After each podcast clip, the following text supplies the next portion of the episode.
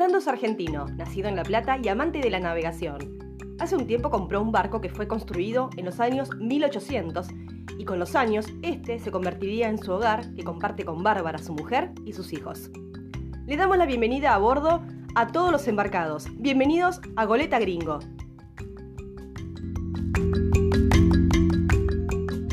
Hola. Hola, ¿me escuchás? Sí, escucha bárbaro. Fernando, ¿cómo te va? Bien, bárbaro, para mí es chino todo esto. Bienvenido a las nuevas tecnologías.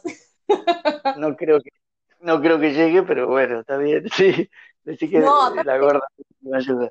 Vos qué, qué, locura, ¿no? Porque ustedes están en Brasil, yo estoy en Buenos Aires, y ustedes están a bordo de, bueno, de, su barco de goleta gringo, y yo estoy en, en, mi casa, en un departamento, vivo en Caballito, digo, pero qué loco que a través de una herramienta, eh, viste, es como que haces una comunicación en el momento, en vivo. Está buena, es, loco, pero está muy buena. No, está bárbaro. Encima, si supiese que estamos dentro del río Carabela en el fondo y hay una sola antena, es de no creer.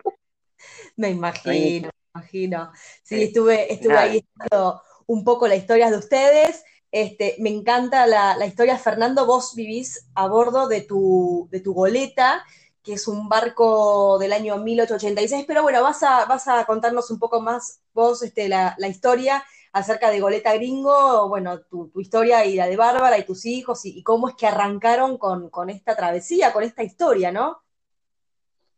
Mirá, eh, eh, yo siempre navegué desde chiquitito, ¿no? Y eh, con mi último barco, el Marian Dick, me fui a Europa navegando a vela también.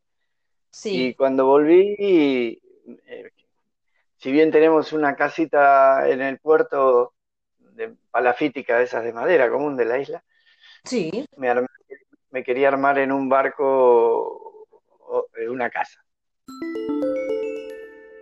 Con otro barco me fui a Europa y cuando volví me quería armar otro para seguir. Claro.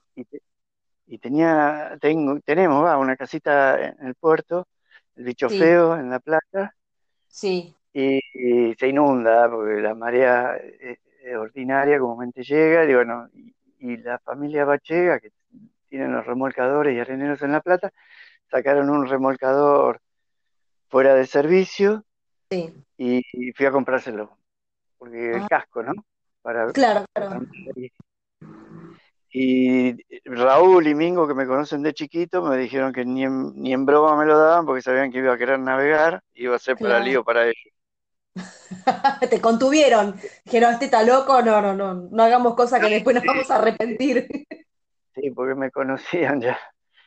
Y la cuestión es que me dijeron andar, eh, buscar el favorito San Antonio o el Pegli, que fueron los veleros más rápidos que tuvimos, que bueno, no sabemos.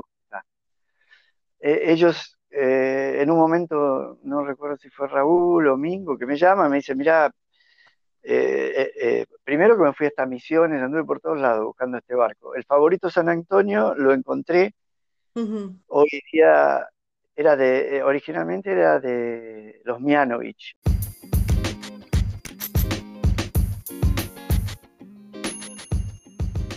Este histórico barco originalmente fue una embarcación que se construyó en un astillero de Génova, en Italia, y se votó por primera vez en 1886. Desde un principio llevó el nombre de Luigino Palma. Con los años fue rebautizada como Pegli y desde que llegó a manos de Fernando, su nombre cambió a Goleta Gringo, que se cree será el definitivo. Y bueno, y ahí encontré este barco, ¿me, eh, ¿me escuchás? Bueno, sí. ahí encontré el barco, lo saqué y bueno, ya hace ya más de 28 años que lo estoy armando una vez que lo hice habitable ya me vine arriba del barco. Sí. Y bueno, viendo cómo venía la mano en nuestro país. Eh, yo me embarco y me voy a otro lado a, rehacer mi vida, ¿no? Algo así. Tengo 60 años, yo esta película la vi 20 veces. Tal cual, tal cual. Es, es como, eh, mira, te voy a dar una tontería, pero vos tenés una hinchazón en el pie y te dan un remedio que se llama Carlito. Bueno, tiene A, B y C. Después te dicen, no, la hinchazón se cura con eh, Totito, y tiene A, B, C, cambia la formulación, pues son siempre los mismos, y ya estoy viejo, ya me recontrafundí 20 veces, tuve que indemnizar gente, me quedé... Entonces con la gorda teníamos un nene que a los 15 días vino a vivir al barco, sí. y, bueno, no, nos vinimos, chao, basta. Saqué a tierra estaba, daba miedo, pobrecita, y tanto tiempo estaba hundida en el río Luján, eh, la bodega hasta la mitad era barro y toda la basura que arrastra el río Luján. Y estuve, creo que dos días, sentado mirando qué hacía, si la arreglaba o no, pero era tan lindo el casco que no. Es un, pura sangre, ¿no? Entonces sí, decidí repararlo, pero no fue fácil tomar la decisión. Bueno, me fui a instalar a vivir ahí al, rincón de Milver. Había terminado una obra y bueno, me instalé ahí y empecé a reparar el casco y lo hice todo el forro nuevo, el 85%, porque las chapas habían soldado arriba de otra, bueno, había que voltear toda la chapa. Y en unos meses ya lo tiré al agua, el barco, lo boté y me vine a motor navegando para La Plata, que era donde yo tengo la casa esa, el rancho del bicho feo, y ahí seguí armándolo.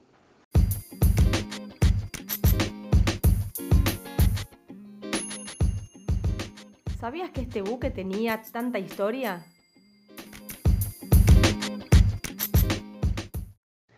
Sí, el barco era reconocido porque este y el favorito tenían récord, no recuerdo, eh, eh, nadie me lo pudo precisar, pero tenían los récords del cruce del Río de la Plata cuando hacían arena en las playas de Ferrando, o sea que eran reconocidos y por eso lo busqué. Eh, en La Plata operó mucho tiempo en el puerto del dique y había muchas fotos, había mucha historia del barco este, ¿no? Era que buscaba uno que no fuese sino sabía bien qué, estaba buscando. Y hay cosas muy lindas, porque, por ejemplo, te comento, eh, en una oportunidad, este barco no solo traía carbón de piedra de Irlanda, sino que traía emigrantes como bulto, venían como pasajeros, ¿viste? Y una vez eh, salió en el diario La Nación y una señora de 96 años o 94, una, la trae, allá en La Plata tenemos servicio de lancha como en el Tigre, ¿viste? Eh, Estela Mare se llamaba la lancha. La traen a ver el barco con que ella y la familia habían eh, viajado de Europa, pero la señora al ver el barco se descompuso y se la tuvieron que llevar de urgencia. Pero también aparecieron marineros, Fausto Bragagni, por ejemplo, pobrecito, murió, no sé, tendría más de cerca de los 100, que el papá fue el mestre el, papá era el que traía el barco de, Europa para acá y volvía a Italia. Y él era el marinero y después quedó embarcado en La Plata, pero ya hacían Brasil, Mar de Plata, ya no iban a Europa. Y cuando llegó se emocionó muchísimo cuando estuvo en el camarote de popa que ahí dormía con su padre, ¿no? y ya tenía ochenta y pico de años.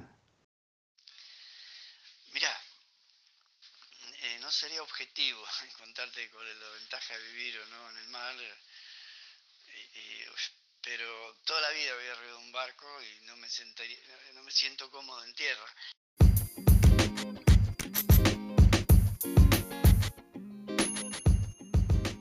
Fernando vivió muchos años a bordo. Le encanta la vida en el mar, le da mucha libertad. Pero mejor que lo cuente él. Ahí las ventajas son el silencio, la tranquilidad y bueno, es mucho más seguro, aunque parezca absurdo, estar arriba de un barco que en una casa hoy día porque te entran por los techos, por cualquier parte. Acá tienen que venir nadando o en bote. Y después, eh, no sé, es tenés todas las comodidades de las casas, de todo. Lo único que nos manejamos por ahí más con el sol, ¿no es cierto? Para, si no tenemos que generar, tenemos generador o las pantallas solares. Pero después es eh, como una casa. Ah, es nuestra casa, de hecho, ¿no? Pero te, te, cuento una anécdota que la cuento siempre porque acá en Carabela nosotros nos movemos en periodo de que el nene está de vacaciones porque sigue la escuela en Brasil y en Argentina en la, escuela del ejército, va a distancia. Y lo fui a buscar a la escuela y no sé por qué le digo, vine a comprar una casa, Juan. Juan tiene siete años.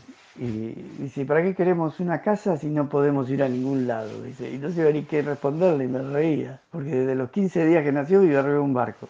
Para mí lo más lindo que hay, y tiene muchas cosas buenas y algunas que por ahí no tanto, pero eh, que tomen con responsabilidad, eh, a la naturaleza nadie le gana, llegar rápido a un puerto no es ser más piola ni más vivo, salvo cuando corres una regata, por supuesto, ¿no? Pero tomar recaudos, pero no tiene precio, la libertad no tiene precio. Aparte, en la misma cabeza te da la sensación de libertad, poder decir, me voy a Colonia, me voy a Montevideo, me voy a Mar del Plata, me voy a Brasil, o me voy a, Sudáfrica. Eso es lo que tiene un barco, ¿no? Y si tenés un poquito de imaginación y sos soñador, es el, es el instrumento que tenés. Bueno, acá la gorda también me, dice algo que decimos siempre. Nosotros cambiamos de puerto, pero la ropa, mis calzoncillos están en el mismo cajón, eh, las toallas, el cepillo de dientes, todo. O sea que como que es como que el caracol te llevas a tu casa, entonces no te sentís en ningún lugar, en ningún lugar extraño, porque cuando volvés estás en tu casa, eso no tiene precio. Y otra cosa que tiene este tipo de actividad cuando llegas a un puerto, no es lo mismo que llegar en un avión. En los clubes náuticos nos tratan muy bien, pese a que no podemos entrar por el tamaño del barco, pero eh, no es lo mismo que llegar un bolso, en un remis, o un taxi buscando... La gente eh, se abre de otra manera. Para mí es extraordinario, pero bueno, cada uno con su tema. Algunas leyendas dicen que cambiarle el nombre original a los barcos trae mala suerte. ¿Qué hay de cierto sobre eso? me causa gracia, porque el primer barco que me compré se llamaba Jano 2, que había quedado trabado en una sucesión y estaba eh, repodrido, ¿no? Pero me lo quería traer, yo era chico, ¿no? Más chico, era un boludo grande, pero ponerle 19 años, no, sé, por ahí andaba. Ah, y se llamaba Jano 2. Salí de San Isidro y me hundí antes de llegar al puerto de La Plata y ni siquiera había pensado en cambiarle el nombre. en esa oportunidad me, eh, me rescató la Draga 259 Mendoza. Y ese día que me hundí, Locati había tirado, eh, la primera noticia del diario era que Locati había tirado a una mujer por el balcón y la segunda eh, eh, decía peligro, rescatóse con vida cinco tripulantes que luego de naufragar estaba herido de amor propio.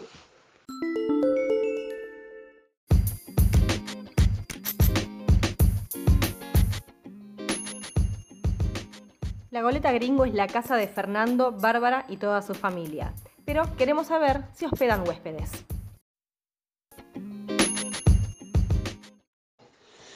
No, o sea, sí, sí, podés venir y te quedás, pero no, no, no, no, no, alojamos ni tenemos una, en sí una actividad comercial, pero con el tema de esto del dólar y todo eso tuvimos que cambiar un poco la forma de subsistencia porque ni siquiera podemos girar plata de Argentina para acá. Te aviso que está todo bloqueado de hace rato, unos cuantos meses. Al principio podíamos sacar 200 dólares, después no puedes sacar nada. Ahora nada. Las tarjetas andan cuando se les ocurre. No, lo que hacemos, mi idea es seguir al norte y, juntamos grupos de personas y, compartimos gastos y seguimos viaje. Y después Acá en Brasil está muy de moda eh, hacer yoga, pero no encerrados. Entonces toman un curso, un petit curso en, en, instituto y después alquilan islas o lugares y hacen retiros, ¿no? ¿Se llaman? Retiros. Retiros. Retiros de yoga. Entonces, como el barco tiene una cubierta espectacular, por ahí vienen 15, 20, los llevamos a una isla, ahí bucean, el clima acá es increíble y y hacen cuatro o cinco días de yoga y bueno, y con eso subsistimos. Pero la idea es seguir viaje al norte. Por ejemplo, ahora estamos en un puerto, Carabela, que es, no te das una idea de lo tranquilo que es. Y el nene que tiene siete años puede manejarse en bicicleta por la calle, no hay tránsito, y ves otras cosas que por ahí cuando estamos en la ciudad no las ves, ¿no? Y, ves otros lugares más tranquilos y otra calidad de vida. no hay acá, no hay shopping, no hay cine, no hay nada, pero podés salir, dejar las cosas que nadie te toca nada.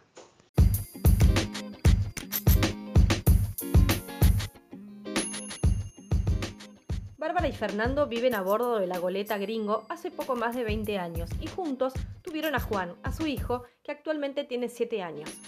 Juan estudia a distancia, ya hace bastante tiempo, bajo el programa del CADEA, que corresponde al ejército de aquí de Argentina, pero también asiste a clases estando en Brasil, porque ellos actualmente viven en una localidad cercana a Salvador de Bahía.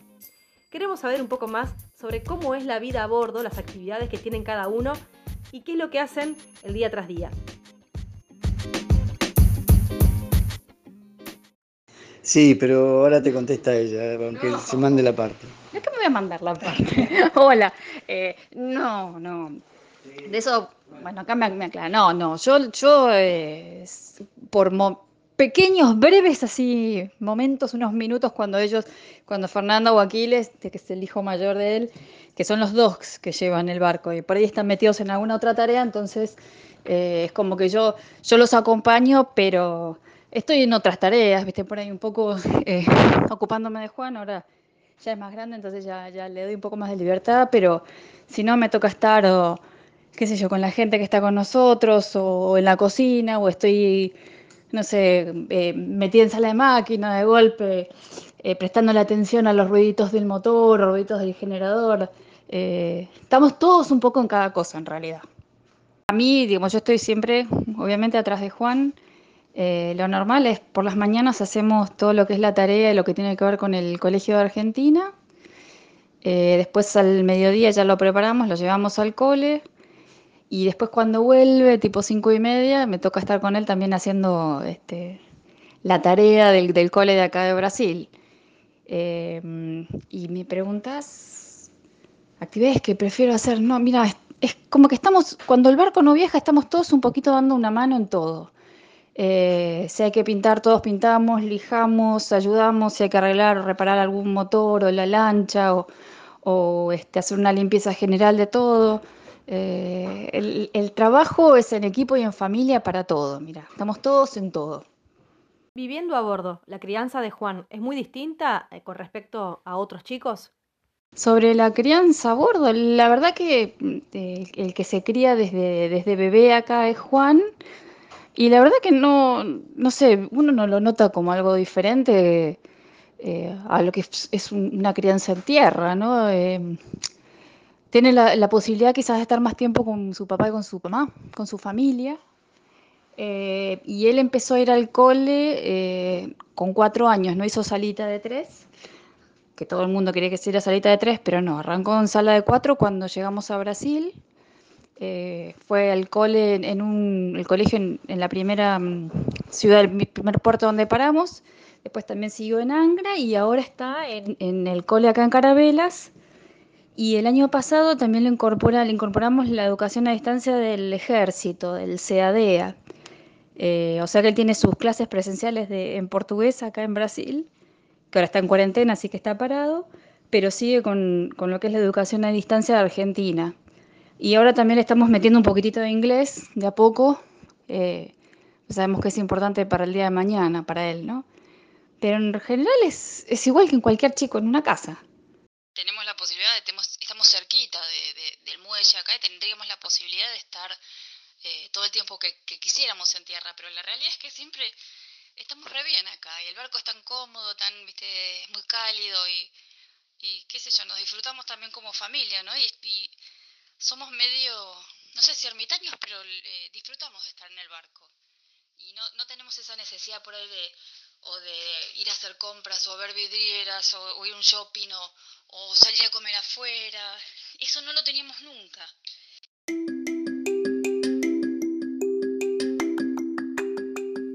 cuando acabe el aislamiento social producto de la pandemia? ¿Qué proyectos tienen? Mirá, eh, estamos, eh, todavía no, pero ah, estábamos, de acá nos vamos a Brolios y de Abrolio seguimos a Recife y bueno, son expresiones de deseo, ¿no? Porque y de Recife eh, nos vamos a Noronia a participar en una regata que es la Refeno y después bueno, ahí vemos para dónde vamos, creo que seguimos para, el Caribe. Bueno, vemos, vemos. ya me, adelanté mucho, pero la Refeno creo que seguro este año vamos a participar. Eh, no pudimos llegar el año pasado porque se nos, pusimos biodiesel en Angras y cuando íbamos para allá eh, se nos embromó el motor, los generadores, así que tuvimos un lío bárbaro. Pero sí, seguimos para el norte, la idea es seguir al norte. Bueno, Celeste, desde ya muchísimas gracias por considerarnos y, tus palabras de aliento que sirven para mover las velas del barco. Cuanto más aliento, más lejos llegamos. Te mando un beso y la que sabe todo eso es Bárbara, así que te la paso. Y bueno, gracias, gracias por tenernos. Y bienvenida a bordo también, cuando quieras. Bueno, ya sabes por dónde andamos. Este, Celeste, sí, muchísimas gracias. ¿eh?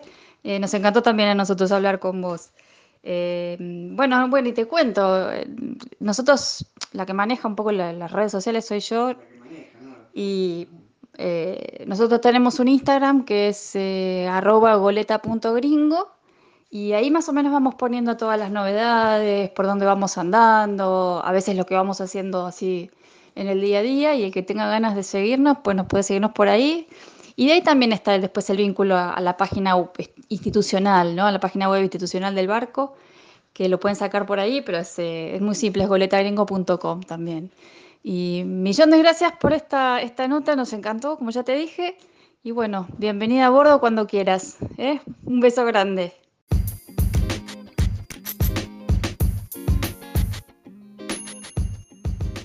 Ser libres, estar en familia, en contacto con la naturaleza, eso es lo que eligieron Fernando, Bárbara, Juan y su familia.